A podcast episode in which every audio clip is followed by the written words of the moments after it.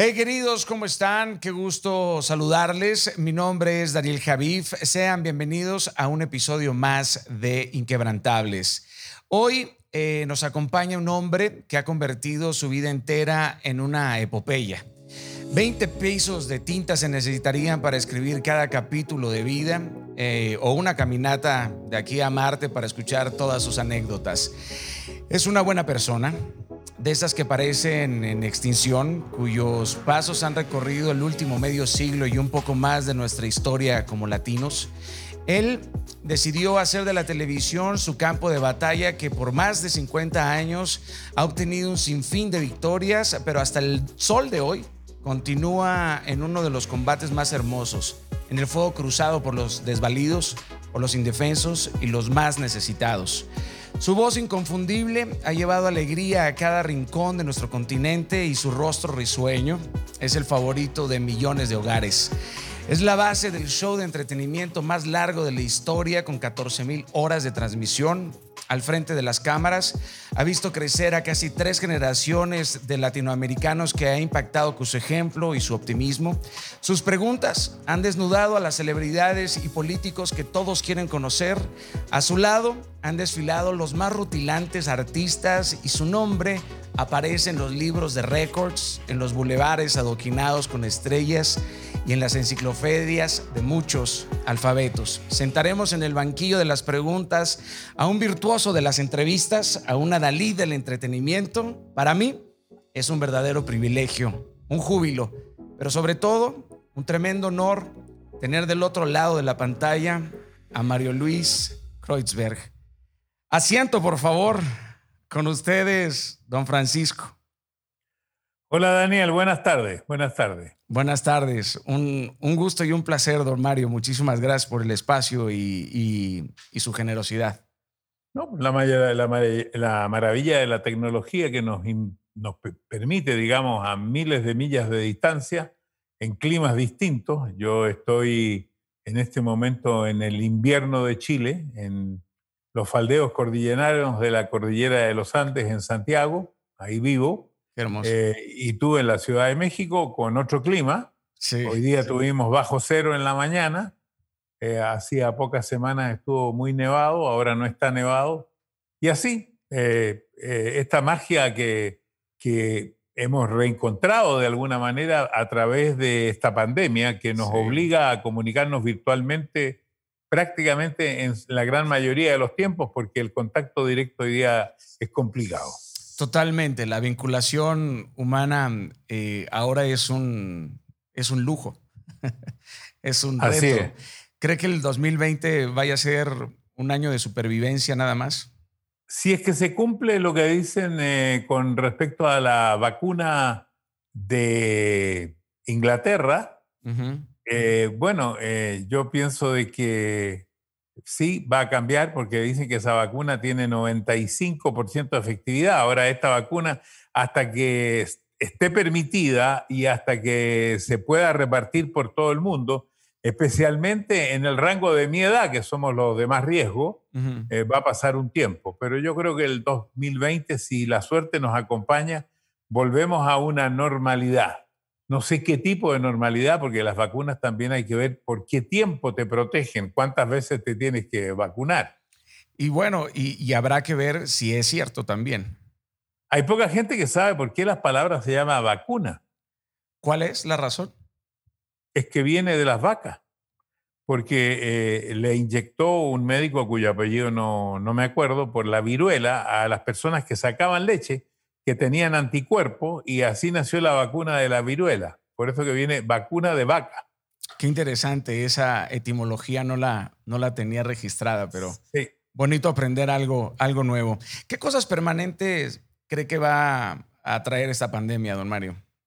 Bueno, depende. Yo tuve una conversación con mis nietos. Mis nietos son personas que tienen personas, pues son adultos todos, tienen de 22 a 34 años. Para ellos esto es un resfrío que va a pasar y que lamentablemente algunas personas van a morir y que después la vida continuará igual.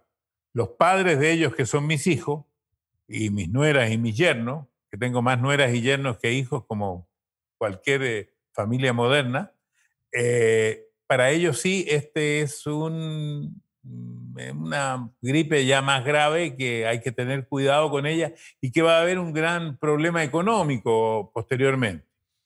Para mí, que estoy en la última etapa de mi vida, para mí es la oportunidad de eh, regresar a la vida normal con un rostro distinto, con un look distinto y con un proyecto distinto de vida. Entonces cada uno lo ve de manera diferente dependiendo de tu edad. Porque tú, Daniel, que eres un hombre joven, seguramente para ti es un resfrío fuerte. No, ha, impactado de forma eh, muy considerable, por supuesto, mi vida y alrededor de mi familia eh, también. Sobre, sobre todo para una familia, a lo mejor en mi caso, de, de saber que no nos podemos dar tanto la mano, ¿no? Y que somos muy abrazadores y, que tenemos mucha, mucha convivencia, ha sido, ha sido complejo, ¿no? Y al ah, mismo tiempo, como eh, eh, estar casado, yo llevo 18 años con, con mi esposa, y bueno, también fue interesante, ¿no? Lograr, lograr ciertas pláticas que habían quedado en el, en el cajón guardadas y algunas otras que, que tenían que ser incómodas, pero, pero que gracias también a este espacio se, han, se, han, dado. ¿Ha, habido algún nuevo hábito que ha adoptado en, en, esta pandemia, don Mario, y que ya no quiera cambiar? Por, por mucho. Por, por, por ejemplo, yo estoy acostumbrado a hacer deporte diario pero lo hago con un personal trainer. Yo me he tenido que ir adaptando por mi rango de edad al deporte. Cumplo 80 años al final de este año. Y entonces al principio, eh, digamos años anteriores, hasta los 70 años, yo jugaba todos los días una hora de tenis y estaba una hora en el gimnasio. Y después era media hora de tenis y media hora en el gimnasio. Y después tenía yo un personal trainer. Como nada de eso se puede tener, yo camino cuatro kilómetros diarios, todos los días. Lo primero que hago al levantarme son cuatro kilómetros. Entonces ya he caminado como mil kilómetros, más o menos, calculo. Y entonces, si calculo hacia el sur de Chile, estoy terminando por el sur de Chile, calculo el norte de Chile, terminando el, el, norte de Chile. Por ahí ando más o menos. Ya, ya estaría haciendo varios Ironman en, esas, en esos recorridos, en esos kilómetros recorridos. Es que es muy importante la, la, eh, eh, yo dije solamente el deporte, pero hay muchas cosas que, por ejemplo, hay que hacer un control de un control de la gastronomía, porque al estar en una casa, por mucho que uno se pudiera mover, eh, este es un departamento donde vivo, entonces camino siempre por un pasillo que con la única persona que me puedo encontrar es con mi señora y una señora que nos ayuda. Eh, entonces, claro, eh, hay que adaptar la vida, por ejemplo, en eh, la parte alimenticia. yo creo que uno tiene que controlar la alimentación porque tiene menos movimiento de lo que tiene en la calle. Después tiene que organizar su horario. Yo acabo de cometer un error, casi no me doy cuenta de que tenía esta entrevista contigo, porque estaba en una entrevista con una persona muy interesante en Alemania eh, y se me pasó el tiempo, no me di cuenta. Eh, que y creo que me atrasé como 10 minutos, ¿no? No pasa que no me pasa nunca. Sí. No me, no me pasa nunca. Pero me atrasé 10 minutos por eso.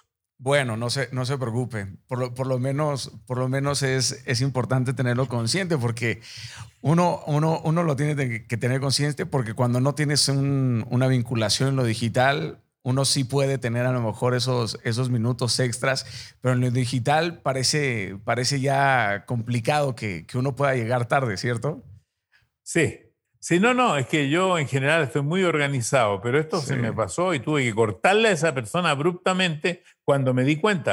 Caramba, ¿y después de esta entrevista tiene otra? Eh, hoy día no. ah, bueno, o sea, conmigo sí se puede quedar mucho más tiempo. Si es que solo, si es que voy a ser más interesante o no. Claro que sí. Bueno, una, una pregunta. Después de estos cinco meses de pandemia, eh, hacía una referencia sobre la economía. Me, me, queda muy claro que, que, muchas personas van a quedar en deuda y que decenas de miles de empresas se han, ido, se han ido a la quiebra. ¿Cree que vamos a entrar en una depresión económica o una recesión económica?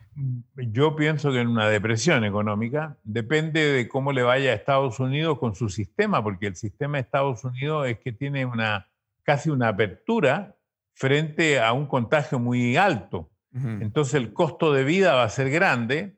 Eh, yo calculo también que aquí en Chile el 20% de la población va a estar sin trabajo durante un tiempo, va a haber que recuperar la economía, va a haber que levantar el espíritu y el ánimo de la gente, que eso es lo, lo más importante. Porque yo creo que en situaciones extremas como esta, no hay ninguna otra solución, en mi modesta opinión, independientemente de todas las banderas de lucha que cada uno tenga y de todas las esquinas políticas que cada uno esté defendiendo, que los que más tienen, los que más pueden y los que más saben, en una emergencia tienen que ayudar a los que menos tienen, los que menos pueden y los que menos saben. En eso no tengo ninguna duda. Yo soy una persona que ha aprendido que la solidaridad vale que la solidaridad tiene un gran valor, que la solidaridad puede sacar adelante muchas cosas y lo he podido demostrar y demostrarme a mí mismo con lo de la Teletón, que yo eh, he iniciado esto de la campaña de Teletón hace 41 años en mi país, donde quisimos arreglar una vieja casa de la calle Huérfano para encontrarnos 42 años después con 50.000 metros cuadrados construidos, con 1.100 funcionarios, con 1.500 voluntarios, habiendo atendido ya 130.000 familias, todo en base a la solidaridad. Por lo tanto, yo confío en la solidaridad. O sea, piensa entonces que es momento de dejar a un lado los pequeños reclamos diarios y ser agradecidos entonces con lo que tenemos. No necesariamente. Lo que yo digo es que el más pobre y el más rico pueden ser solidarios. Por ejemplo, en este momento de pandemia, yo no sé cómo se maneja la pandemia en México, sé cómo se maneja aquí. Las personas mayores estamos impedidas de andar en la calle. Creo que hoy día sale un nuevo decreto que vamos a poder salir una hora o dos horas al día. Entonces, hay mucha gente que está postrada y que tiene más de 75 años. Y alguien que pueda ser muy modesto, que está con muchas dificultades económicas, Puede golpear esa puerta y decir, mira, quiero conversar contigo, quiero preguntarte si necesitas algo. Por supuesto, el más poderoso podrá hacer algo mucho más grande y más importante, pero no deja de ser importante para esa persona, ese hombre que golpeó la puerta. Claro, ahí es en donde estaría entonces la verdadera trascendencia dentro de la generosidad y, pensar más en los demás que en, en, uno mismo. Eh, Exactamente. está, está, a punto de cumplir 80 años, don Mario, en, en diciembre. Se dice fácil, pero... Pero es difícil. es difícil porque además hay que ir aceptando de que el paso del tiempo te puede dar ciertas ventajas que no tienen tanto valor como las desventajas. Las ventajas son las experiencias, pero vas perdiendo condiciones. Vas perdiendo condiciones físicas, a veces condiciones intelectuales, y entonces no puedes hacer los mismos trabajos porque además te vas distanciando de las generaciones que están comandando el mundo, que es hoy día la juventud. Porque yo todo este aparataje tecnológico me lo manejan a distancia, porque yo no soy capaz de manejarlo. Entonces tengo que tener gente que lo maneje. Pero bueno, no porque no pueda. Es una limitación. Pero no porque no pueda, sino porque eh, a lo mejor no es tanto de su interés, ¿no? También, no es tanto de mi interés, pero igualmente toda esta cosa tecnológica, el pensamiento tecnológico moderno no tiene nada que ver con el pensamiento tecnológico con el que yo me inicié, con el que yo me... Por supuesto, uno siempre puede aprender y mejorar. Claro. Pero yo soy, la yo soy, de, yo soy de la época de las perillas. Bueno, estamos y después me tuve que incorporar a la época de los botones. Sí, estamos a 100 años de la comercialización de la televisión han, pasado, han pasado casi 100 años desde la comercialización de la televisión. Por supuesto, la historia ha cambiado de forma brutal. A usted le tocó la llegada del control remoto, ¿no? Bueno, el control remoto equivale a lo mismo que pasó con los anticonceptivos en la relación de pareja. Cuando llegó el anticonceptivo, la, la relación de pareja cambió. Cuando llegó el control remoto, la velocidad de la televisión cambió inmediatamente porque había que anticiparse al zapping. Mm. Hoy día el zapping es historia, porque hoy día eh, es, eh, es, tanta la cantidad de comunicación que existe y forma que el zapping es lo de menos. Una persona se puede comunicar con 100, 500 vertientes distintas en un minuto. Claro, y antes era, antes era otra historia, porque la, la, velocidad con la, que, con la que se consumía el, el, contenido televisivo es brutalmente diferente a cómo hoy se genera y se consume el contenido. habría más tiempo, porque esta misma entrevista en la televisión no tendría futuro. Claro. Porque, ¿Por qué no tiene futuro? Porque la gente eh, busca este medio con otra hiperquinesis. En cambio, tú estás en, un, eh, en, una plataforma donde la gente tiene que ir y buscar a Daniel Javib. porque, porque lo vio una vez y le interesó. Y si no le interesa al que está entrevistando ahora, que se llama Mario Kreuzberger, no pasa nada, se va, va a otro lado y vuelve el día que quiera, no le cuesta nada pero siempre el contenido ha sido el rey, ¿no? Content is king. The content is the most important part of the, of the thing here. ¿Qué otros momentos considera que cambiaron a la televisión aparte de las redes sociales? Bueno, eh, lo que me tocó a mí, la primera parte que cambió mucho fue cuando llegó el color. Eh, el color de ustedes, ustedes son uno de los primeros países del mundo en el color porque hay el, inventor del color mexicano. Guillermo González Camarena, de Guadalajara. Camarena, ¿no? Sí, sí, sí. Claro, entonces... Fue, eso en 1940. Eh, claro, pero la televisión a color entró en Chile en 1978. A color. La televisión en blanco y negro comenzó en Chile en 1961 pero muy elementalmente, yo soy uno de los pioneros de la televisión chilena. Yo en agosto de este año, en los próximos días, el 12 de agosto, yo cumplo 58 años desde que hice el primer programa en el Canal 13 de la Universidad Católica de Chile. Qué locura. Se dice fácil. No, no, no, tampoco se puede decir fácil. me, puedo, me puedo imaginar... Eh, el reto que era medir el rating minuto a minuto en ese entonces. ¿Cómo, cómo se lograba, don Mario? El primer rating era con cuadernillo y el, primero fue telefónico. Había un club de telespectadores. Eh, esto es lo, que, es lo que conozco yo en, eh, eh, en Chile, digamos, en México, en Estados Unidos habrá sido de otra manera. Un club de telespectadores que decían lo que le gustaba, lo que no le gustaba.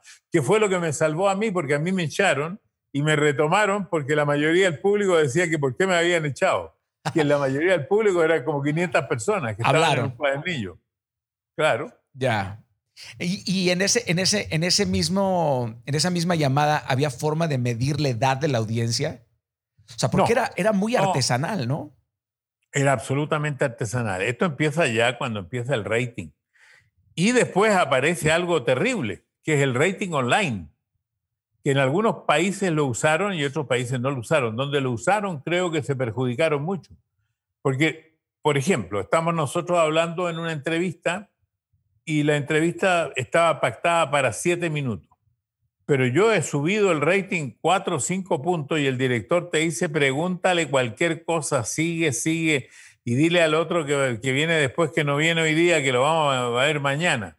Se desarma la programación en base al rating el rating online, donde el, director está mirando y dice, no, no, dice, oye, Daniel Javid y don Francisco, muy bien, los dos han subido tres puntos, pregúntale cualquier cosa, sigue nomás, no, es que llevo 20 minutos, sigue nomás, hasta donde dé, hasta los 30 minutos, porque se maneja de esa manera, pero eso es pan para hoy, hambre para mañana.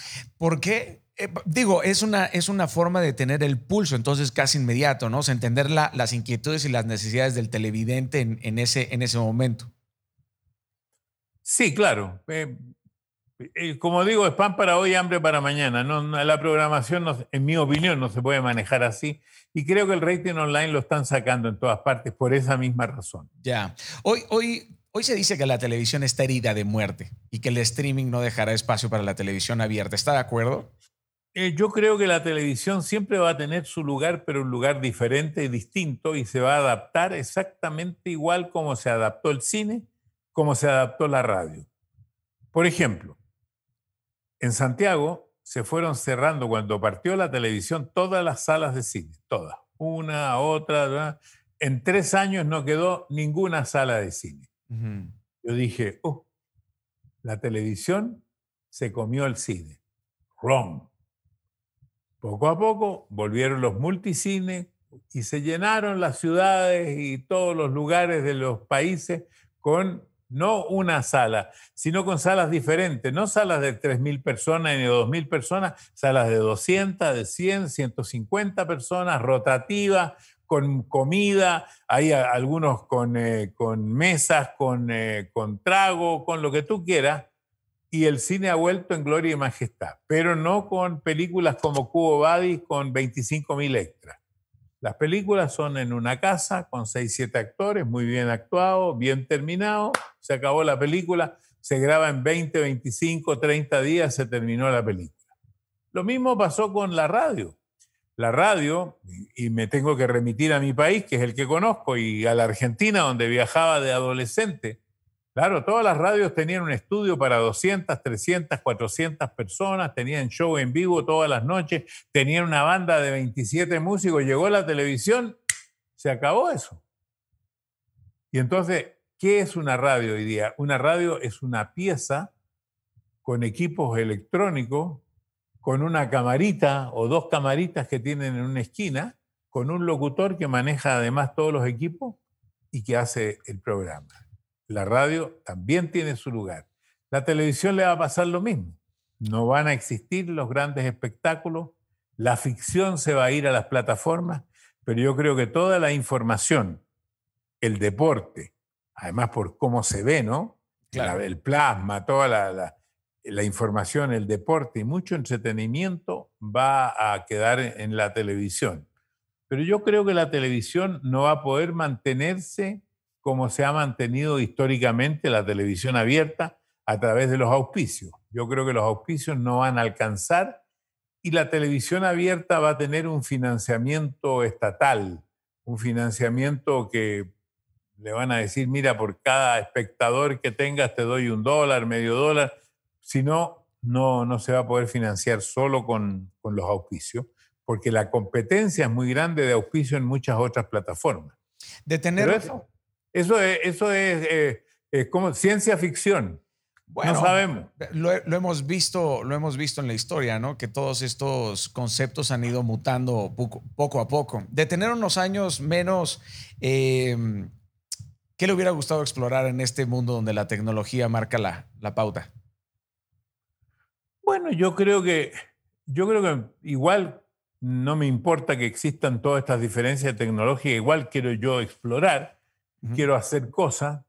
Eh, estoy en un momento en que estoy dedicado muy especialmente a un libro, estoy dedicado a, traspasar eh, esta, esta, pasión por la cual he vivido durante estos 42 eh, años con la Teletón, entonces tengo que organizar eso para dar un paso adelante a los próximos 40 años. Y quiero hacer lo que estoy haciendo ahora, quiero dar charlas, quiero hacer de repente pequeños ciclos de programas virtuales, pueden ser. Eh, quiero hacer lo que me gusta hacer. Eh, cuando uno trabaja profesionalmente, hace lo que le gusta y lo que no le gusta. ¿Se puede tener éxito en algo que no, no te divierte? No. Yo creo que el día que uno hace algo por obligación, tiene que cambiar su foco y encontrar algo que le guste. Ahora, ¿los comerciales van primero o el público va primero? Siempre el público va primero. Por eso que mi frase preferida era, ¿qué dice el público? El público va primero, porque si hay público hay comerciales. Si hay comerciales y no hay público, no hay nada. si hay público, hay de todo. De acuerdo. Yo me estresaría mucho que la televisión terminara, por supuesto, en las manos del Estado, porque eso ya sería, sería terminar por adoctrinar un poco. Es que no, no, no va a terminar en manos del Estado. Es una cosa, eh, digamos, eh, que, sería como, por ejemplo, yo creo que el Wi-Fi, que es otra cosa que va a entregar el Estado a todo. Al que sea de izquierda, de centro o de derecha, le va a entregar Wi-Fi libre, sin tener que pagarlo. Eso de estar metiéndose en el Wi-Fi de cada parte es una cosa que hoy día nos parece lógico, pero es ilógico, porque Chile podría tener un Wi-Fi nacional y punto. Si hay alguien que, le dio visibilidad a la discapacidad fue usted.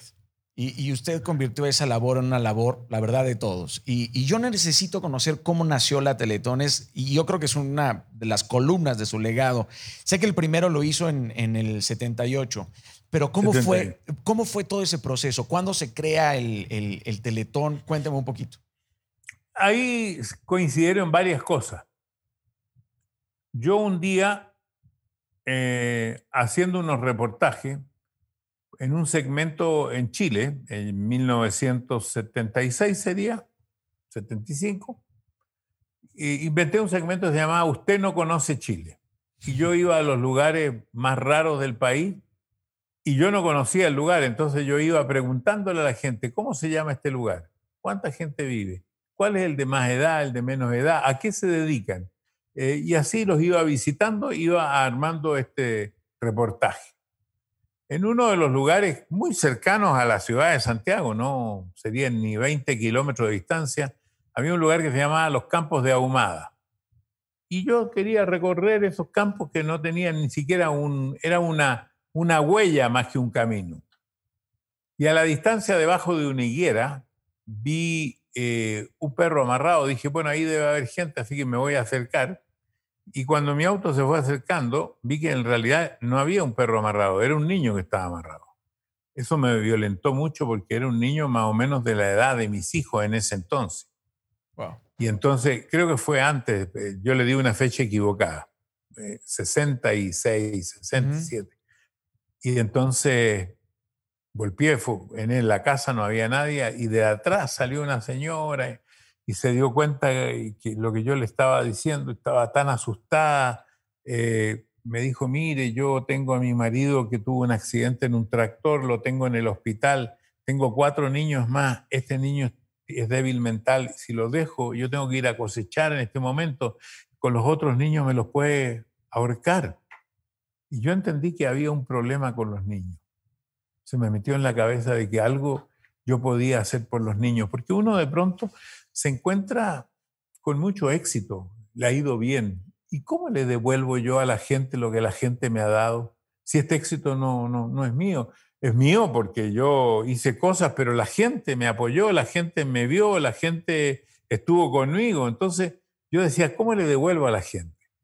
Posteriormente fui a un programa eh, donde teníamos que, se llamaba, eh, un programa chileno, se llamaba Dingolondango, pero eh, era un programa en que invitaban gente para que representara una institución benéfica. A mí me, me tocó representar a la Sociedad Pro Ayuda al Niño Lisiado. Y yo gané ese día.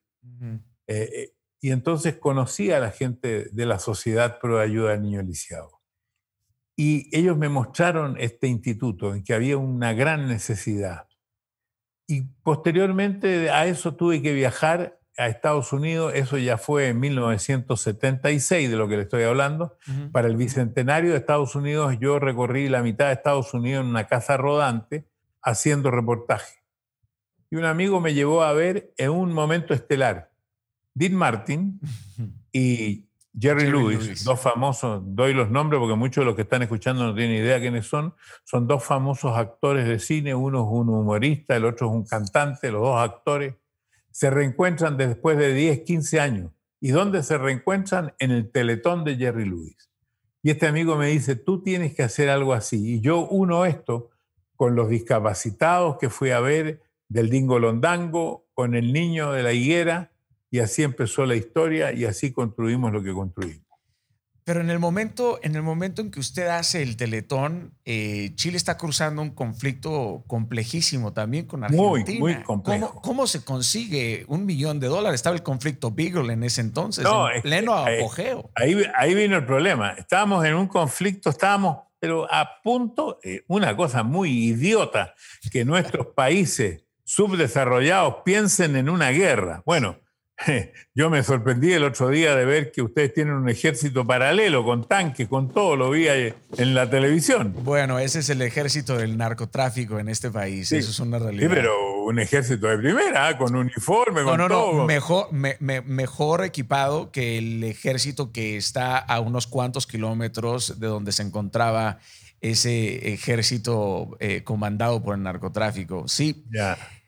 Sí, sí, sí, terrible, por supuesto, terrible. Bueno, entonces yo decía que era muy tonto que tuviéramos una guerra, pero estuvimos a punto de tener una guerra con la Argentina por, una, por unas islas, por una parte de una parte de, que la pedía Chile, que la pedía Argentina, después hubo un laudo arbitral, pero para ir más corto, en medio de esto, nosotros hicimos algo, pero hubo una razón. No tenía que ver directamente con la guerra. Hubo una razón mucho más potente Chile estaba quebrado ideológicamente. La mitad o un porcentaje, para que nadie se enoje, el porcentaje que ustedes quieran, estaba con el gobierno, que era una dictadura de Pinochet, y con el gobierno anterior que habían sacado, que era el gobierno de Allende. Y esta campaña le permitió a la gente por primera vez, todos los que estaban desencontrados, encontrarse en la misma fila, pararse en la misma fila, estar de acuerdo con colaborar con esta causa. Nos juntamos un millón de dólares, nunca se habían juntado ni 100 mil. Juntamos tres millones y medio, que traducidos a los millones de dólares de hoy día, deben ser unos 25 o 30 millones de dólares la capacidad. Entonces, en vez de, de, arreglar la vieja casa de la calle Huérfano, que le íbamos a poner un ascensor y todo eso con un millón de dólares, decidimos construir un nuevo centro. Y de ahí en adelante, como la segunda vez nos fue tan bien, decidimos hacer cinco teletones y hacer un centro en el sur del país, en el norte del país y dos en el centro del país. Listo. Y así fuimos donde el director le dijimos, señor, ya hemos cumplido cinco años, vamos a hacer un programa que se llama Gracias Chile. Entonces el tipo dijo, entonces los tengo que cerrar. ¿Cómo que los tiene que cerrar? Claro, dijo, ¿con qué los financio? Y ahí nos dimos cuenta que nos habíamos metido en algo importante y que teníamos que seguir eternamente.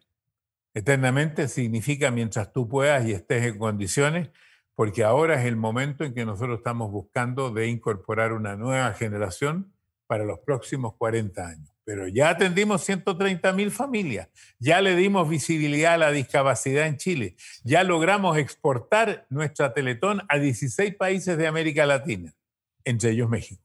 Totalmente. Yo me mantengo en mucho contacto con, con Chovy Landeros, con el presidente de Teletón aquí en, aquí en México y, sin duda, eh, con todo lo que ha sucedido este año, el Teletón ahora es mucho más indispensable. De hecho, México puso las instalaciones en cierta parte al, al servicio de la, de la, de, la, pandemia.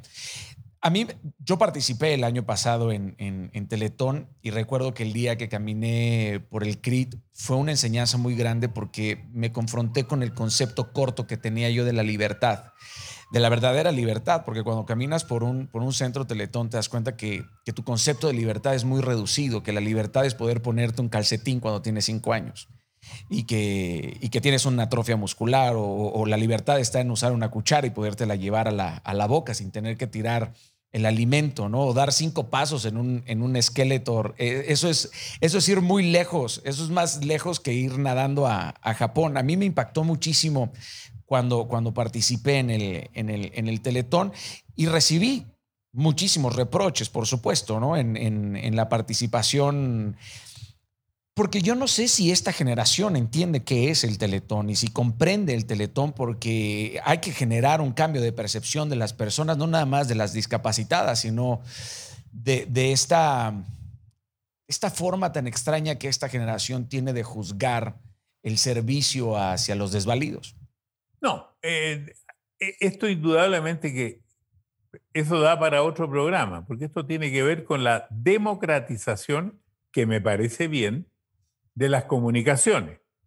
Lo que me parece mal es que pueda permitirse en el anonimato decir cualquier cosa. O sea, yo creo que en algún momento esta democratización, que me parece bien, tiene que tener un reglamento donde lo que tú dices te tienes que responsabilizar de lo que tú dices, porque hoy día los fake news son más importantes que las news verdaderas.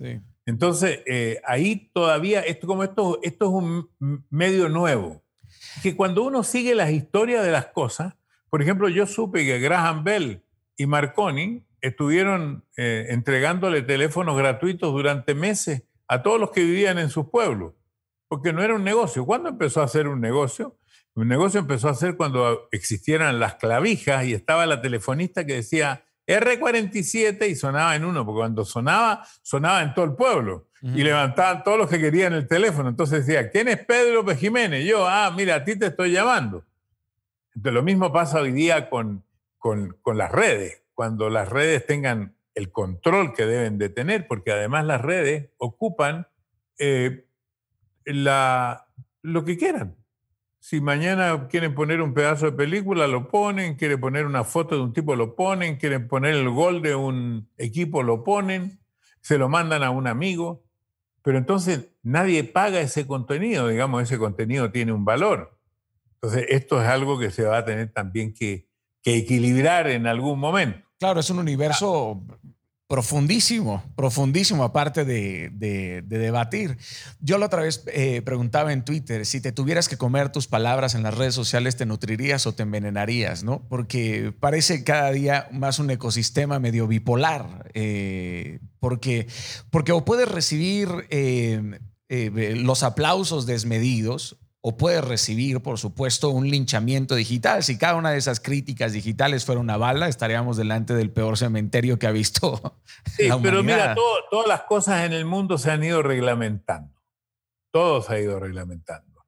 Y yo creo que esto también se va a reglamentar. Es ¿eh? cuestión de tiempo. Ahora, eh, ¿qué sucede con la percepción en el imaginario popular o de cierto sector que cree que las, las empresas han aprovechado el teletón para, para evadir impuestos o lavar su imagen? Eh, lo que pasa es que la, el empresariado de los países subdesarrollados no tienen la imagen que tienen en los países desarrollados. Incluso los desarrollados también tienen problemas de imagen, pero no en la misma, en el mismo porcentaje de los subdesarrollados. Entonces también hay algo que no existe en nuestra América, que es la filantropía. Mm. No existe. Si alguien quiere donar algo, dice, mira, te voy a donar, pero no se lo digas a nadie y ponlo así. No, no. En Estados Unidos, cuando alguien quiere donar porque tuvo éxito en su negocio, quiere que todo el mundo lo sepa. Quiere que le pongan una foto en la entrada en honor a los padres, en honor a su marca, porque el hombre está contento de poder hacer un acto filantrópico y mantener, qué sé yo, una oficina que entrega espejuelos o lentes, como le llaman en, México, a las personas que no tienen recursos y que tienen un problema a la vista. Ese hombre está contento de hacer ese acto filantrópico. Pero en nuestros países dicen, no, este tipo hizo esto porque está ahorrando impuestos. Peor que eso, va a ganar plata con esto, no está perdiendo. Entonces, claro, hay poca, hay poca confianza. Eh, y es una cosa que hay que retomar, pero con el tiempo. ¿A quién le pertenece la marca El Teletón que tanto trabajo le ha costado construir, don Mario? La marca del Teletón le pertenece al Teletón. Lo que pasa es que no en todos los países es, igual. Ya. Nosotros tenemos una fundación Teletón a la cual le pertenece la marca. Y todos los edificios, si usted llegara a faltar o llegara a faltar la persona indicada para presidir el, teletón, ¿eso pasaría a ser parte del Estado? Al día siguiente. Wow. En el día que nosotros no lo podamos financiar, no lo podamos cumplir, no podamos hacer el trabajo que estamos haciendo al día siguiente, todo lo que hay, todo lo que se ha unido, todo lo que se ha reunido es del Estado. Oiga, don Mario, ¿no cree que el Teletón ha minimizado la responsabilidad del Estado en muchos de estos conceptos donde ellos deberían de ser también responsables? Digo, usted hizo lo que muchos presidentes tampoco hicieron por este parte del, pueblo, ¿no? ¿no? No se le puede cargar al Estado esto, porque también el hecho de que exista un Teletón, o existiera, existe todavía, en Estados Unidos, existe ahora el Teletón de México, que el Teletón USA, pero que existiera es porque los costos son muy altos y entonces con esos mismos costos se puede hacer eh, mucha prevención. Un niño cuando le falta un brazo no le falta un brazo, le faltan 18 brazos. Pues ese niño crece, hay que cambiarle cada vez el brazo a la altura, a las necesidades que tiene, a la tecnología que va mejorando. Entonces, me parece que una combinación entre el Estado y los privados en una cosa solidaria no le hace mal a nadie. Ahora, si es un Estado muy rico y puede eh, pagar todo y hacer todo, ¿para qué hacer campaña solidaria? Pero es que esta campaña solidaria, en, yo puedo hablar por Chile, no puedo hablar ni por México ni por ningún otro país, pero eh, en la campaña solidaria en Chile además le dio visibilidad a la discapacidad, que es el 20% de la población.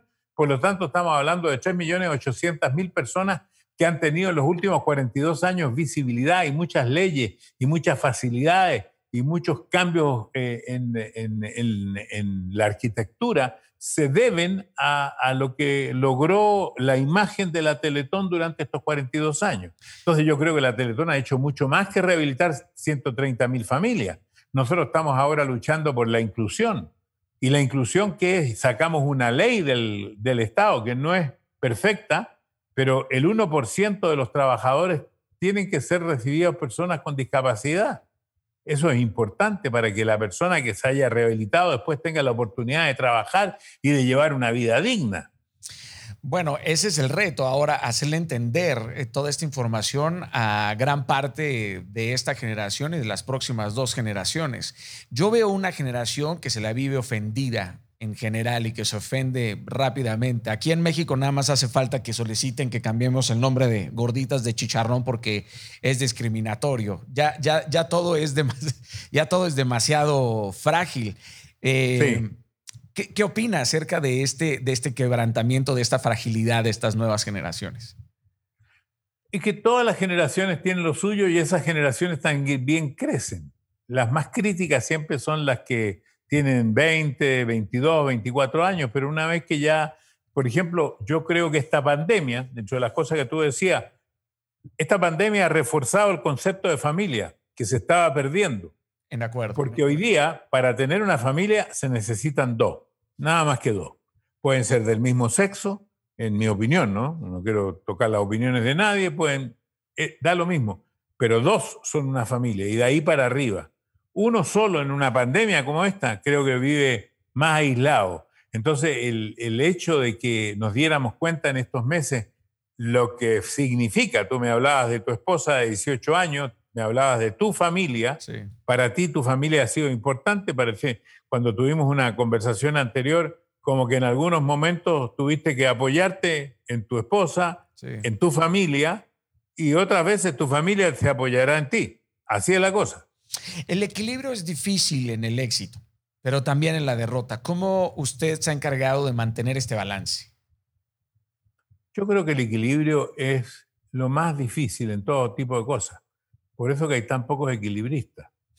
Porque sí, no hay mucho de los equilibristas es, tampoco. Es cierto, de forma literal. Claro, entonces yo creo que el equilibrio es difícil porque el éxito y la derrota estaba al lado. Yo estuve por escribir un WhatsApp y me arrepentí hoy día. Nosotros tenemos un WhatsApp de todos los animadores de televisión y hay un animador que está pasando un momento malo. Y después me di cuenta que eran varios que estaban pasando, varios estábamos pasando momentos distintos, difíciles, malos, buenos. Y entonces yo quedé, dije, les voy a mandar algo que yo aprendí hace años y que a mí me, me sirvió y es el decálogo del éxito.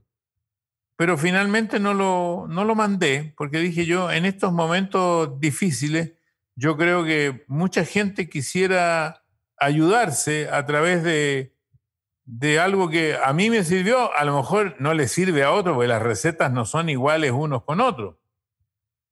Pero a lo mejor sí le servía. En acuerdo. Entonces, claro. ¿Cuál sería su definición del éxito? Bueno, el éxito, eh, el éxito es, es, igual que el tipo que va en un tren, es pasajero. El éxito es pasajero. El éxito no es definitivo. Nadie puede decir que el, que el mira, estaba tratando de, de buscarte la, la, copia rápida esta. Aquí, ah, aquí estaba, pero se me, me fue. Me encantaría que lo leyera, sí. Dice que, por ejemplo, yo tenía el, este decálogo y tenía eh, 10 puntos. No los voy a desarrollar porque es muy largo. Tenemos Pero tiempo. El primero, el primero era formar familia, tener una pareja. Lo que a mí me había servido en la vida, lo que yo había visto, formar una pareja. Lo segundo, muy cortito, perseverancia, una palabra importante. Te caes 99 veces, te, te levantas 100 veces. Lo tercero, tener metas a corto y a largo plazo. O sea, una meta para hoy día era hablar contigo. Me olvidé y llegué 10 minutos tarde, no, no me había pasado nunca, pero lo hice. Entonces, eh, hay, que, eh, hay que fijarse metas. Cuatro, siempre hay oportunidades y hay que estar atento a descubrir las oportunidades. Eh, quinto, fracaso. Hay que revertir los fracasos, que es lo que yo decía. te caes 99, te levantas 100 veces. Lo otro, la crítica. Es muy importante escuchar la crítica. No, no, tú no sabes todo. Escucha y tienes que, entre la crítica que te hacen, tienes que limpiar lo que te sirve y lo que no te sirve. Discernir. Los consejos, aceptarlos. Siempre hay alguien que te puede dar un buen consejo. Riesgo, hay que correrlo, pero riesgo controlado. Gastar menos de lo que se gana. Porque cuando tú tienes siempre una reserva, bueno, en este mismo momento, los que tienen alguna reserva tienen posibilidades. A veces es difícil ahorrar, pero siempre gastar menos, no estar, no estar lleno de crédito. Y lo otro es levantarse temprano. Las mejores ideas, levantarse temprano, hacer ejercicio. Eso a mí me dio resultado en la vida. Lo compartí en un libro y ahora escuchando que tantos colegas tenían tantos problemas, dije, bueno, a estos colegas a lo mejor algo de esto le hace sentido. Después me arrepentí y dije, soy yo para andar diciendo tantas cosas. Y no mandé nada. Bueno, sí, sí, sí, mándelo. Usted decía que habría que aceptar los consejos, sí, mándelo, porque le puede salvar la vida a alguien. Sí, pero después dije, a lo mejor alguien lo va a considerar medio cachetón. No, yo creo que cuando una palabra está llena de bendición y de honra, tengo, llega en el momento indicado. Tengo hasta el WhatsApp escrito. Pero, ah, pero, pero mándelo, don Francisco, que aquí lo espero, no pasa nada, porque la bendición nunca llega tarde. Lo tengo escrito y, y, y, le, y le puse ahí lo, lo, lo siguiente, mira, te, lo leo. Por favor. Estimados colegas, soy el mayor de este grupo. En agosto de este año cumplo 58 años desde que hice mi primer programa de televisión en Canal 13. Aprendí que este oficio tiene muchos altos y bajos, llenos de éxitos y de derrotas, como es la vida misma. Hoy pienso que muchos vivimos momentos nuevos, diferentes, complicados, difíciles. En mi experiencia de vida profesional hubo conceptos que me sirvieron para salir adelante en los primeros 40 años profesionales y lo compartí en un libro. Hoy los volví a revisar y creo que siguen ayudando. Se los comparto, sé que a todos no les sirve la misma receta. Si algo de ella te hace sentido, me sentiré contento de compartirlos nuevamente. Pero no lo mande. Pero mándelo, don Francisco, ahí ya, por favor. No sé, no sé. Porque, no sé, porque alguien de repente puede, eh, puede tomarlo como que, como que, ¿por qué? Como que me estoy metiendo en su, en su vida, en su... Yo creo, yo creo que si viene de su parte, don Mario... Eh, lo tengo que estudiar. Llegará, llegará a, ok, bueno, eh, no lo analice mucho, no lo analice mucho. La suerte es... Una, una, de las cosas que te da la experiencia hace 30 años lo hubiera mandado sin revisarlo. Claro. La experiencia te dice que a veces es bueno esperar, a veces es bueno comentar eh, después de pensarlo. Caramba, yo, yo, he pensado que a mí me curó Dios porque el tiempo se tarda mucho. Eh, yo siempre, siempre he creído que uno uno debe de provocar esos, esos momentos. Usted hablaba acerca de los riesgos y me pongo a pensar del tamaño de tu riesgo suele ser tu recompensa también, ¿no? En la vida eh, y usted ha tomado muchísimos, muchísimos riesgos. Y sé que esas caminatas en la mañana han de haber sido las, las mejores caminatas de contemplación, en donde han nacido pues, las mejores ideas en, en, su vida. Y ahora entiendo de dónde viene el equilibrio, por supuesto, en, en su vida, porque usted no es alguien que espera la, la suerte, usted es alguien que ha provocado la suerte. Ah, bueno, ahí tengo yo una opinión. La suerte eh, aquí hay algo, aquí hay algo que aquí hay un error muy grande con respecto a la suerte, desde mi punto de vista. Okay. La suerte está en todas partes. Hay un solo problema. La suerte no viene a uno. Uno tiene que buscar la suerte. Y la tiene que buscar durante toda su vida. Y solamente después de muerto los deudos pueden decir, tenía mala suerte. Pero antes de eso no lo puede decir porque un minuto antes de morir puede que le llegó la suerte. En total acuerdo. Un minuto antes de morir puedes cambiar la historia del mundo entero. Yo, eh, porque tú hablabas de Dios, yo soy una persona agnóstica, en que, que yo en un tiempo creía que, esto lo aprendí de un escritor, Carlos Alberto Montaner, cuando en una de mis reuniones bíblicas dijo, yo soy agnóstico. Ah, le dije, usted no cree en nada. No, no, no, me dijo. Yo creo en todo, pero no estoy seguro de nada. Le dije, anótame inmediatamente en tu club y yo me metí al club eh, de los eh, agnósticos. Caramba. Porque, porque es realmente lo que creo. Pero al mismo tiempo, en los últimos años he empezado a hacer conversaciones relacionadas con la Biblia, con el Antiguo Testamento, y me he dado cuenta que una, un, un libro escrito hace 3.300 años, porque no me gusta tocar, yo creo que tener fe es un don. Eh, un libro que fue escrito hace 3.300 años, si fue inspirado divinamente, magnífico. Pero si no fue inspirado divinamente, los que lo escribieron eran unos genios.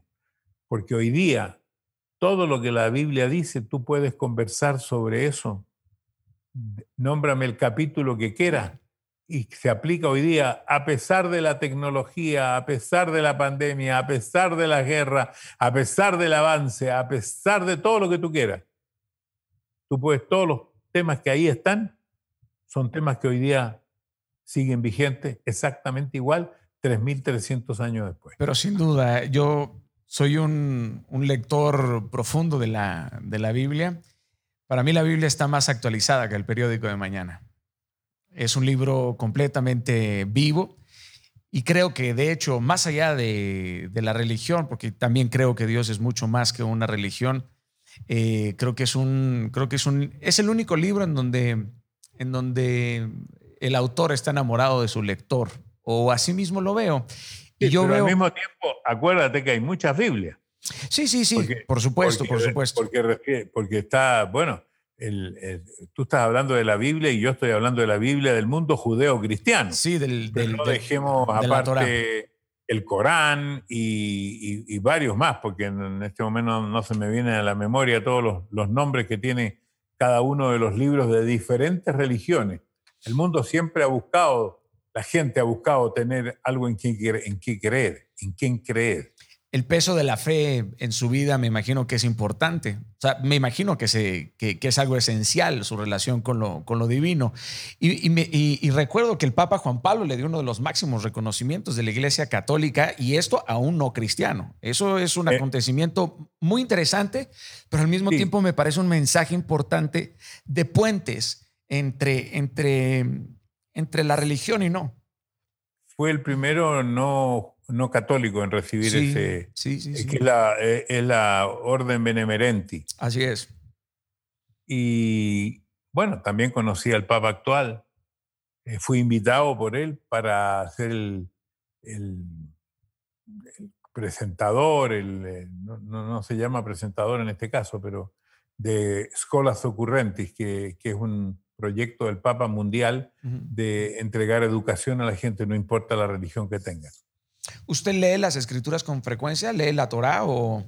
No, no, yo, eh, yo hago unas reuniones eh, a veces muy especiales, las hacía todos los viernes en la noche, que ah, significa el Shabbat judío. Shabbat, y entonces invitaba a gente de todas las religiones o no religiones para hablar del tema que tiene que hablar. Y hoy día voy a hacer una virtual, porque hoy es viernes, no sé cuándo el programa va a salir al aire, pero hoy es viernes, y entonces yo eh, desde que estoy en pandemia lo hago virtualmente con mi familia. Y el tema que voy a tratar hoy día tiene que ver con los tres últimos discursos de Moisés.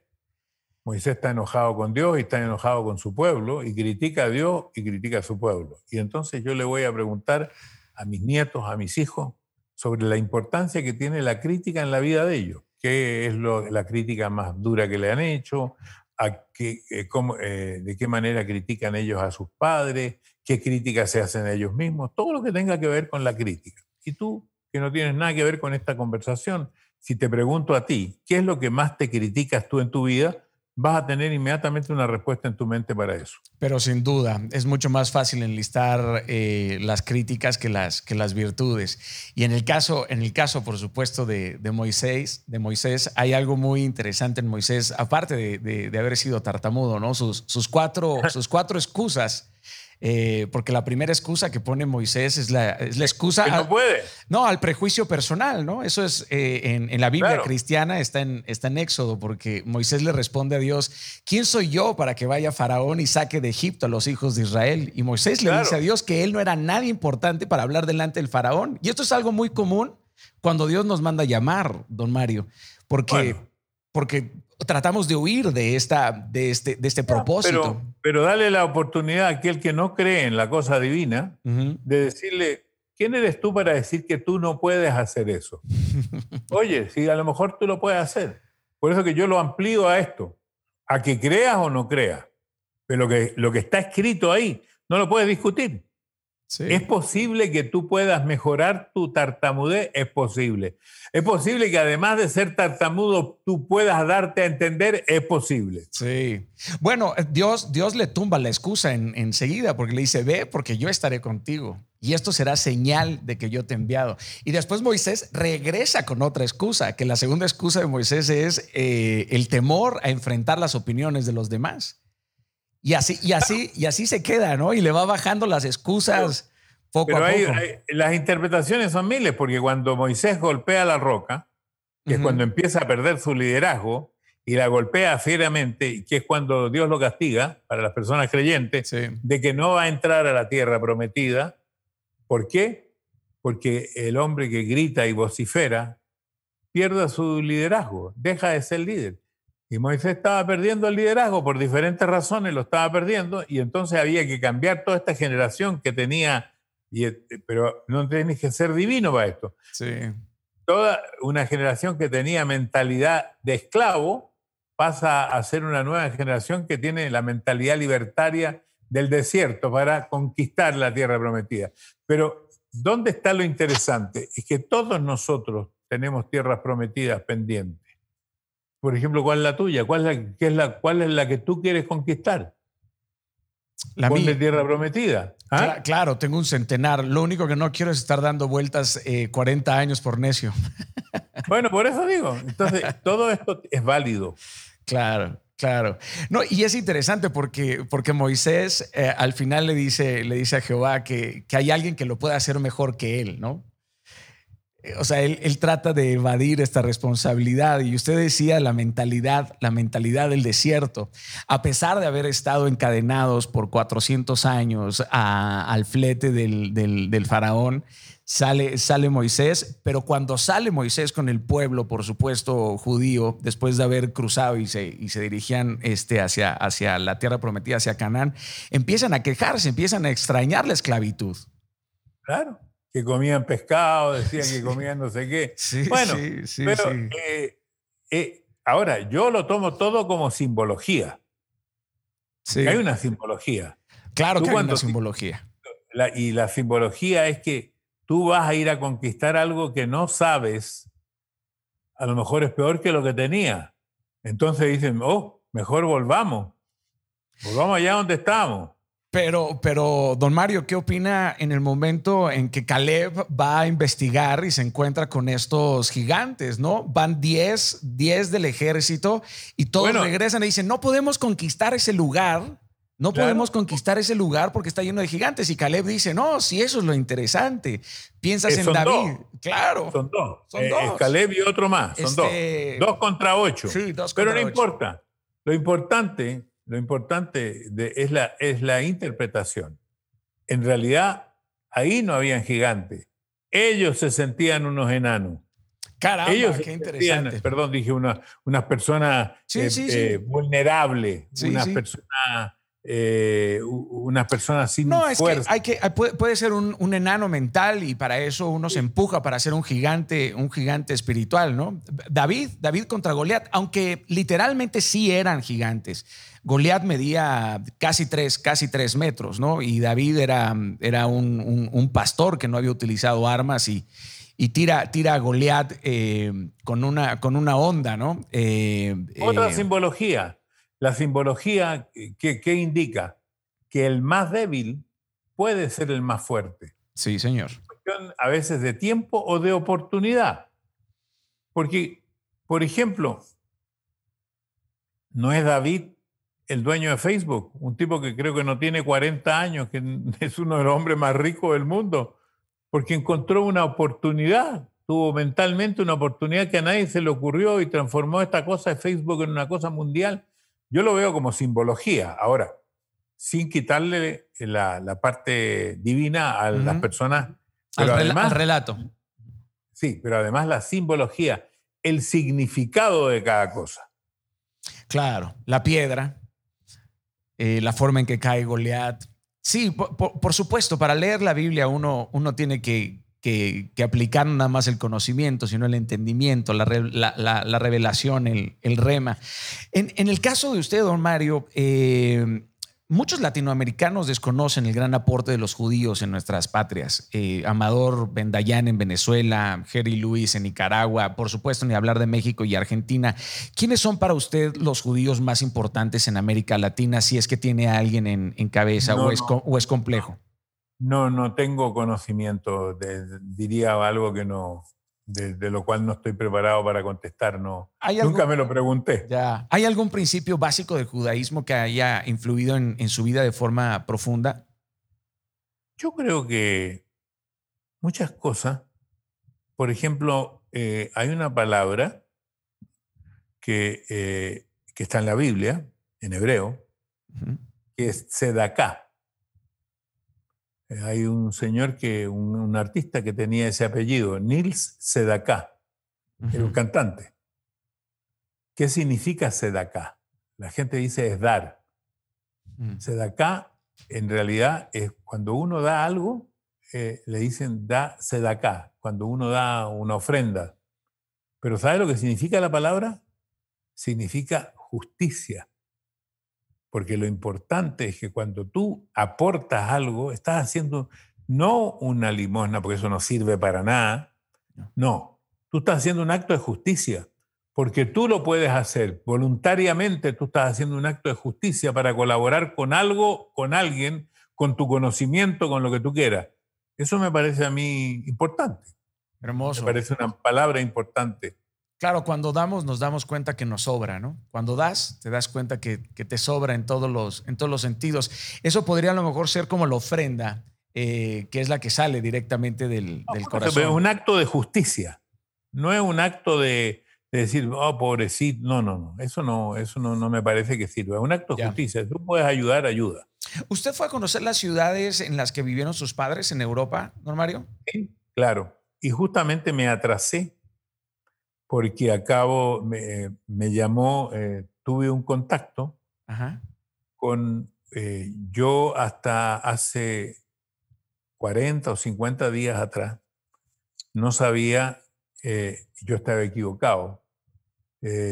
yo nunca supe muy bien sobre la historia de mi padre en los campos de concentración, porque mi padre no quiso hablar de eso, y por eso yo hice un documental, que te lo voy a mandar, por favor. que se llama testigos del silencio, porque muchos de los que vivieron estos horrores de, la, de, los campos de concentración no quisieron hablar nunca de ellos.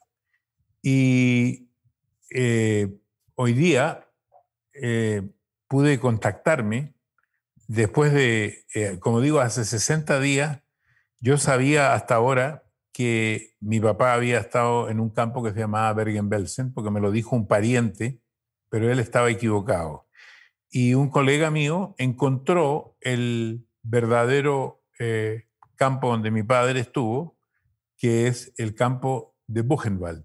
Y mi padre fue el prisionero 27170, o sea, 27.170, y entró al campo en 1939, inmediatamente después de la Noche de Cristal.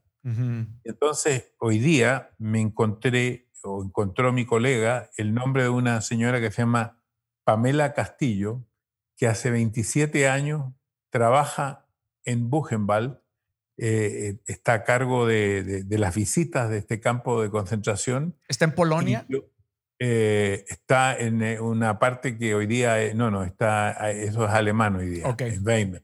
Okay. Y, y yo pude conversar hoy día con ella para que me diera algunos detalles de, de, ese campo, porque estoy escribiendo en este libro este, este cuento y no me di cuenta que llevaba una hora conversando con, con Pamela. Eh, ella me conoce a mí desde niño chico, porque yo llevo 58 años, ella nació en este país y estaba muy contenta de, de, que yo la llamara y yo muy contento de hablar con ella, porque es un, ella es una enciclopedia con respecto a, a esto. Y yo quería contar esta historia porque yo pienso de que eh, hay que perdonar, pero no hay que olvidar. Y en ese sentido, en todos mis libros, que era muy poco lo que sabía, lo colocaba. Y ahora que tengo más información y tengo todos los papeles oficiales, eh, eh, los certificados y todo esto, lo quiero volver a poner. Don Mario acaba de hablar de, del perdón. Yo creo que una de las llaves a la reconciliación y a la libertad absoluta del, ser humano. Eh, no olvidar, pero el olvido también es uno de los caminos del, del, perdón, o más bien dicho, recordar, pero ya sin que duela. No, lo, lo que significa no olvidar y perdonar son dos cosas muy distintas. Perdonar es que se dice, bueno, pasó, pasó, pero no me olvido que pasó. Son dos cosas diferentes. ¿Usted es bueno para perdonar? Yo creo que sí. ¿Sí? Yo creo que sí, yo creo que sí. Después de, después de tantos años en la, en la televisión, siempre me pregunté si en algún momento eh, Televisa coqueteó con usted para traerlo a México. Bueno, la historia, eh, sea dicha, eh, cuando, cuando yo iba a empezar. Miren, me froto las manos. Emilio Azcárraga Milmo, el padre de, Azcárraga Jan. El tigre, el tigre. Tigre, me, me citó. Eh, nos encontramos primero en un barco que tenía el eco. Ajá. Que tuve una anécdota muy curiosa porque yo dije, yo voy con mi barco. Y después me di cuenta que yo era un idiota porque en el barco de, en el barco de eco habían dos dinghy del porte del barco mío. Entonces. Eh, Después él me citó a Ciudad de México, me dijo, este programa lo tienes que hacer, pero aquí.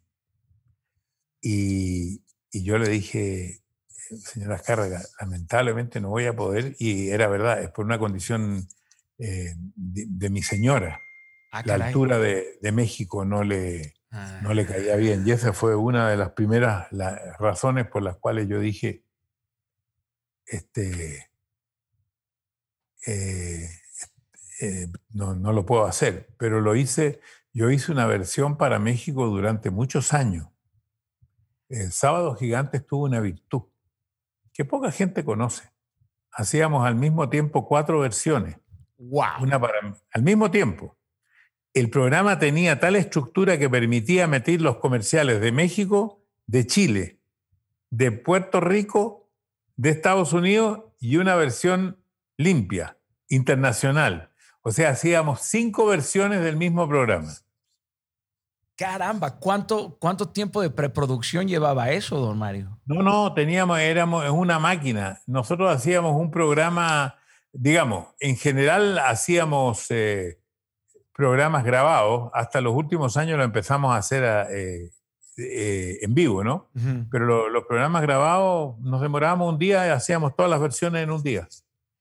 A veces grabábamos cuatro programas en una semana.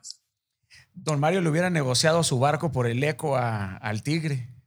Sí, bueno, el Tigre eh, falleció en el eco. Sí, sí, sí, sí, sí. A mí, me Tocó, a mí me tocó viajar un día en un helicóptero con don Emilio Azcárraga y con O'Farrill y con Rómulo Farrell. En aquel entonces yo tenía seis, seis años. Este, Y Emilio, Emilio todavía, por supuesto, no, no, no presidía Televisa. ¿Tuvo, ¿Tuvo relación con Raúl Velasco usted, don Mario? Sí, al final eh, tuve bastante relación con él. Ya tiempo que él no trabajaba en la televisión, visitó mi casa varias veces.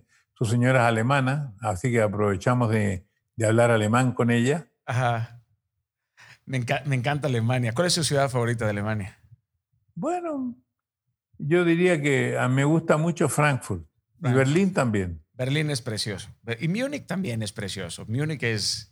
En realidad Alemania tiene muchos lugares bonitos. Sí, tiene muchos lugares. De todos los artistas que han pasado a su programa, ¿cuál ha sido el que más le ha impresionado al cantar? Al cantar. Es que ahí uno sería muy injusto. Sí, no me gustan tanto las listas, pero... Voy a hablar de una cantante que, que ya no está que yo la consideré que era única, única en su género, que nadie va a poder imitar o lograr lo que ella hizo. Celia Cruz. Celia Cruz tenía una característica extraordinaria. Eh, eh, las capacidades vocales que tenía.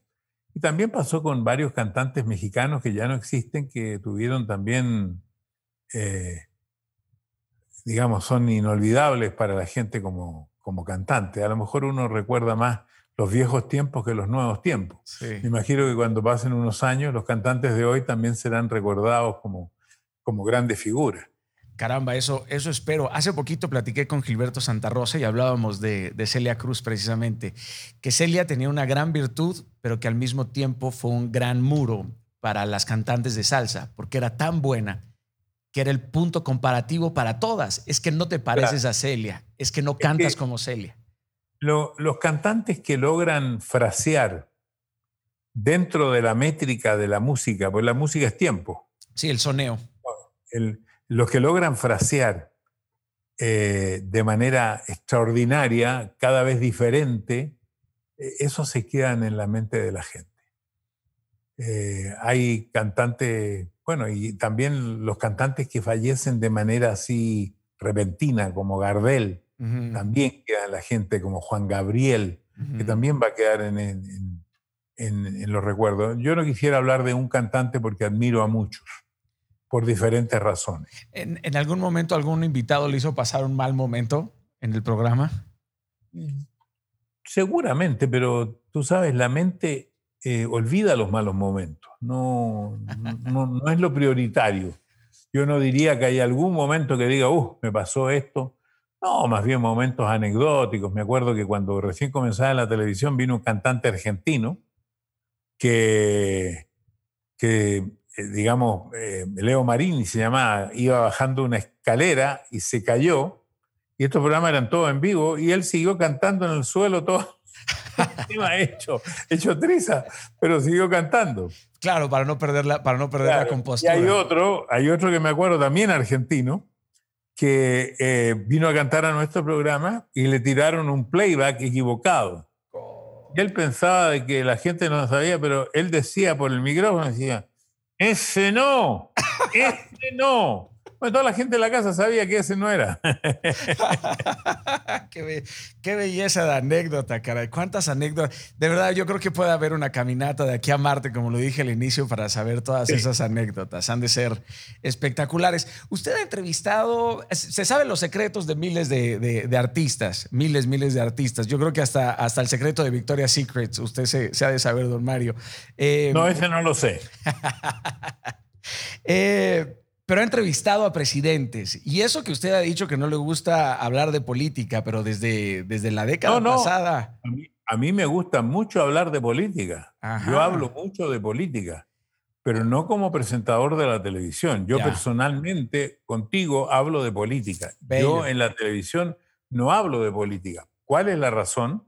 Yo no soy un político, no tengo vocación política, por lo tanto no quiero ser un político y tengo, como no tengo vocación política, dentro de mis ideas, dentro de mi curiosidad política, a veces estoy muy de acuerdo con el tipo que está a este lado y cinco minutos después estoy totalmente de acuerdo con el del otro lado. Entonces yo no contesto cosas de política, sino que puedo contestar solamente cosas que tienen que ver con el sentido común, como, como un ciudadano del mundo y un ciudadano de Chile o un ciudadano de Estados Unidos o de México. ¿A cuántos candidatos de, Estados Unidos ha entrevistado, don Mario? A todos los candidatos y los presidentes de los últimos 30 años. Eh, Bush padre, Bush hijo, Clinton, eh, ¿cómo se llama? Barack Obama, hasta ahí. Y sus respectivos candidatos. Después yo no recibí, pues ahí me di cuenta de que ya no estaba haciendo lo mismo, ya no estaba Sábado Gigante, hacía otro programa, lo consideraron menos importante y ya Hillary Clinton no me dio a mí la entrevista, pues estaba haciendo un programa nuevo, se lo dio a un programa que tenía más años de historia que yo. Eh, el presidente eh, actual no le dio nunca una entrevista a ningún hispano. Eso, eso usted lo dijo, que que eso no era política, que es racismo puro, refiriéndose a, Trump. Bueno, el que alguien diga de que eh, la gente que viene de un país son eh, ladrones, el narcotraficante, tú no puedes generalizar. En, un país viene de todo. ¿verdad? Y se estaba refiriendo especialmente a los mexicanos. Así es. Que tenía el problema fronterizo y se estaba refiriendo a los inmigrantes hispanos, que eran los que hacían las labores, digamos, de, de menores, las labores más populares. Sí. Entonces, bueno, no sé si ahora último ha cambiado su retórica para las próximas elecciones. Yo creo que sí. Bueno, va a cambiar un poquitito. Pero no, no, no creo que lo vayamos a olvidar nosotros tan fácil. ¿Piensa entrevistar a, Joe Biden? No, porque yo ya no estoy, no tengo ningún programa donde lo entrevisto. Digamos, tendría que hacer una entrevista. Por favor, así en Zoom, saque, saque un podcast. Le prometo que yo lo escucharía todos los días. Eso se lo puedo asegurar. Sí, pero no lo. De todos estos presidentes, ¿cuál fue el que, el que más lo, lo impactó? A mí me llamaron la atención, eh, a mí me llamó la atención dos cosas. Una anecdótica, eh, que fue la con Bush hijo, que cuando yo lo fui a entrevistar, eh, fui a un lugar muy lejano en Texas, donde tuve que viajar muchas horas, y él me atendió muy bien y le dije, bueno, si usted sale presidente, le dije, usted se va a olvidar de mí, yo soy un pobre tipo de un canal hispano, nunca más se va a acordar de mí se equivoca, amigo. Si yo salgo presidente, usted va a ser el primero que voy a le voy a dar una entrevista. Bueno, y salió presidente, hizo una tremenda fiesta para los hispanos, ni se acordó de mí. Pero como cinco días, seis días después de esta fiesta, me llamaron de la Plaza Blanca y dijo, mira, el presidente no ha dado ninguna entrevista, ha dado solamente conferencia de prensa. Él le prometió la primera entrevista a usted y lo espera mañana a tal hora en el salón tanto de la Casa Blanca cumplió. Caramba, qué belleza. Qué belleza de anécdota. Y después con Barack Obama tuve también eh, varias veces, porque como candidato y como presidente, él me impresionó mucho por, por, la, por su capacidad de oratoria. La encontré extraordinaria. Un tipo que lograba comunicar, impactar y transmitir durísimo, ¿no? Un hombre que tenía una comunicabilidad extraordinaria. Eh, si le ofrecieran entrevistar a Maduro, ¿lo haría? Bueno, un periodista puede entrevistar a cualquier persona, pero por supuesto. Ahora, eh, siempre estos presidentes, yo mis entrevistas en general no se caracterizaban por lo político, sino por la mezcla de lo político con lo humano. Porque yo no creo que nadie que se dedique a la política en ninguna parte lo hace así pienso yo, con malas intenciones. Puede que tú no estés de acuerdo con su tendencia, con su orientación, pero él lo está haciendo porque él está convencido de que esa es la orientación y la tendencia que se necesita. A lo mejor no mira a su alrededor y no ve que todos los demás dicen de que está equivocado, pero él lo está haciendo, yo no creo que nadie quiera ser presidente o, o tener un cargo político para hacer en contra de sus verdaderas ideas. No, tendría lógica. ¿Usted entrevistó a Salvador Allende siendo senador o presidente? A Salvador Allende como presidente no lo entrevisté. ¿Y cómo, fue llegar a conocerlo? Tuve un par de reuniones, sí, con él, pero no lo entrevisté. Caramba.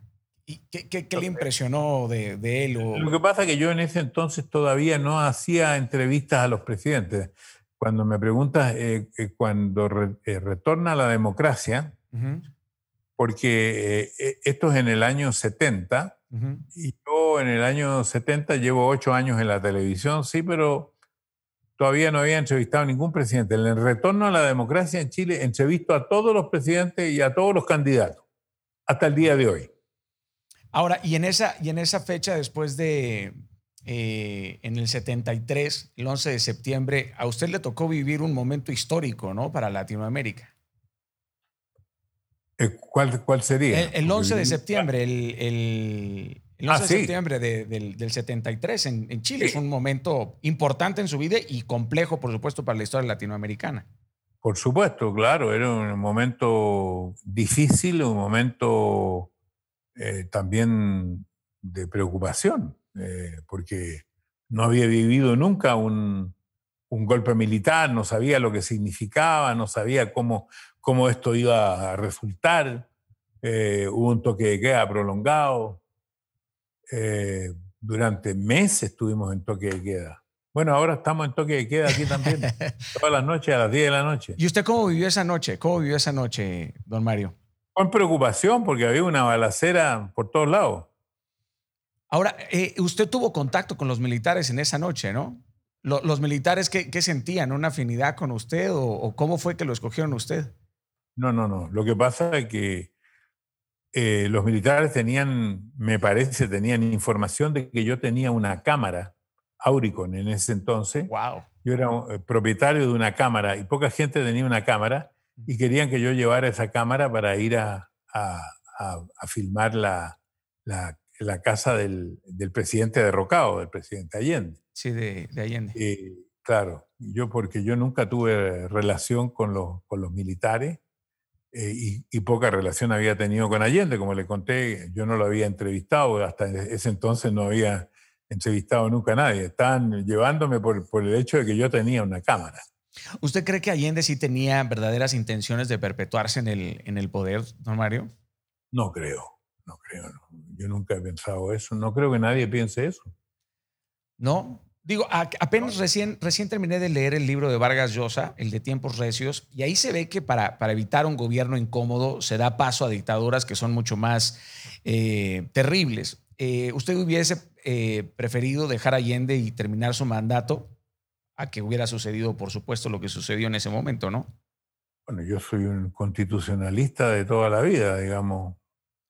Eh, lo que pasó, pasó, digamos, yo no tenía nada que ver en eso, yo era un simple ciudadano. Claro, claro. Hacer televisión en dictadura, don Mario, ¿hubo algún artista eh, que no lo dejaron invitar? Había eh, limitaciones, había limitaciones y las limitaciones las ponía el canal y nosotros respetábamos las limitaciones que habían. Habían limitaciones tácitas y limitaciones no tácitas. A mí nunca me llamaron para decirme usted no puede hacer esto o no puede hacer esto otro.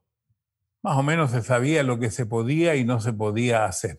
¿Alguna vez tuvo oportunidad de compartir con Pablo Neruda? No, no, no, personalmente no lo conocí. ¿Con, con, con ninguno de estos grandes escritores eh, chilenos? No, no, eh, no compartí porque son de una generación anterior a mí eh, y además eh, eh, también la poesía, los libros, la literatura, no, estaba dentro de los contenidos de los programas de entretención que nosotros hacíamos. Y bueno, ahorita está usted terminando su, su último libro, ¿no? Sí. Platícame tantito de eso y nos dirigimos hacia el, hacia el final. bueno, mira, el, el, libro que yo, el libro que yo estoy escribiendo tiene que ver con lo que yo aprendí en los últimos 20 años el, libro anterior lo escribí entre el SPA y la TV, lo escribí eh, hace 20 años atrás. Y entonces los últimos 20 años tuve muchas experiencias y las estoy entregando, mis opiniones, mis experiencias, lo que he vivido en, en muchos aspectos, algunas anecdóticas, otras menos anecdóticas, de todo un poco. ¿Qué es lo que no aprendió? Bueno, había hecho un capítulo de lo que no aprendí. Eh, y, la, editorial me dijo, mira, este capítulo no me gusta, así que estoy seguro que ese capítulo no va a ir en el libro. Y lo que, no aprendí, eh, lo que no aprendí fue quizás equilibrarme entre la pasión de mi trabajo y mi vida personal. Eso es una de las cosas que no aprendí y que quizás aprenda ahora, porque yo pienso que voy a salir de aquí de, de esta, eh, de esta casa cuando se me permita salir, eh, un poco renovado, como dije al principio de esta entrevista, con respecto a cómo enfrentar la vida de aquí en adelante. ¿Cómo hace un matrimonio para durar más de 50 años en un mundo que nos prepara para que todo sea provisional? Yo creo que tiene que ser una mujer muy inteligente para poder vivir al lado de un tipo con ideas atípicas, un poco locas, eh, de cosas que a veces son sueños y, que además la pasión de este trabajo lo, hace a veces olvidar eh, sus compromisos y que tiene como, como padre, como, como familia, como... ¿Me entiendes? Yo, pienso que eh, eso es muy... es algo que, que es muy necesario especialmente en esta etapa de la vida. La virtud de su esposa, me puedo imaginar, ¿no? ¿Cuál, sería, ¿Cuál sería esa virtud más importante? ¿La paciencia? Ella ha tenido paciencia, ha tenido paciencia y ha sabido, eh, tú me comentabas que tu señora hacía lo mismo, que sabía levantarte en los momentos en que te caías y que sabía bajarte en los momentos que estabas muy arriba. Sí, sí, señor, sí. Bueno, igual. De la, de la misma forma. Bien, eh, para terminar, le voy a hacer eh, dos preguntas más. Una que me deja un futbolista, el futbolista colombiano Falcao. Falcao. Así es, así es. Radamel Falcao le deja esta, esta pregunta a usted, don Francisco. Gran, futbolista. Tremendo, tremendo fútbol. Está ahorita en Turquía. Está precisamente ahorita jugando en, en, Turquía. en Turquía. Así es. Él dice, ¿qué es lo más importante en su vida? Yo diría que lo más importante en mi vida eh, son dos cosas. Primero, mi familia y segundo, la pasión. La pasión de mi vida ha sido comunicar. Yo me siento un comunicador, fui creciendo como comunicador, me fui preparando como, como comunicador, como ser humano, y dentro de eso me encontré con esta pasión de la Teletón, que ha sido mi gran compromiso. y Yo creo que he invertido, porque uno no dice que gasta, invierte. He invertido un porcentaje importante de mi tiempo de los últimos 40 años en hacer crecer esta idea y cuando he considerado que ha sido un freno para la idea, he dejado, por ejemplo, la presidencia de la Auritel hace unos años cuando me di cuenta que ya tenían que venir nuevas personas, lo mismo que pretendo hacer ahora con la Teletón. Eh, pretendo tener una vida digna, eh, una vida activa por el tiempo que me queda. ¿Qué va a decir su epitafio, don Mario? se murió el último día a última hora. o, puede poner, o puede poner asiento, por favor. Le podría dejar una pregunta para mi siguiente invitado, por favor. Se va, se va a sorprender. No, no, no le puedo compartir el nombre porque eso es lo, es lo divertido, pero puede ser absurda, profunda, cotidiana, la pregunta que usted quiera. Ya. Eh, pero uno más o menos tiene que saber qué tipo de persona es, un hombre, una mujer, un deportista, un actor, eh, si no, ¿qué pregunta hago? Ok, eh, presidente. Un presidente. Al presidente sería bueno preguntarle lo que, lo que me preguntaste antes. ¿Qué pondría él en su epitafio? Perfecto, le haré esa pregunta a don Mario. Le agradezco muchísimo que haya sido tan generoso eh, que haya sido paciente y que, que, me haya otorgado, por supuesto, esta charla. Estoy seguro que será de gran servicio, motivación e inspiración para cientos de personas. Le hago llegar un fortísimo abrazo y me siento honrado de verdad haber podido platicar con usted y que me haya respondido. Muchísimas, muchísimas gracias. Bueno, muchas gracias y será hasta una próxima. Muchísimas gracias. Muy bonita tarde, don, don, don Mario. Hasta luego. Hasta luego.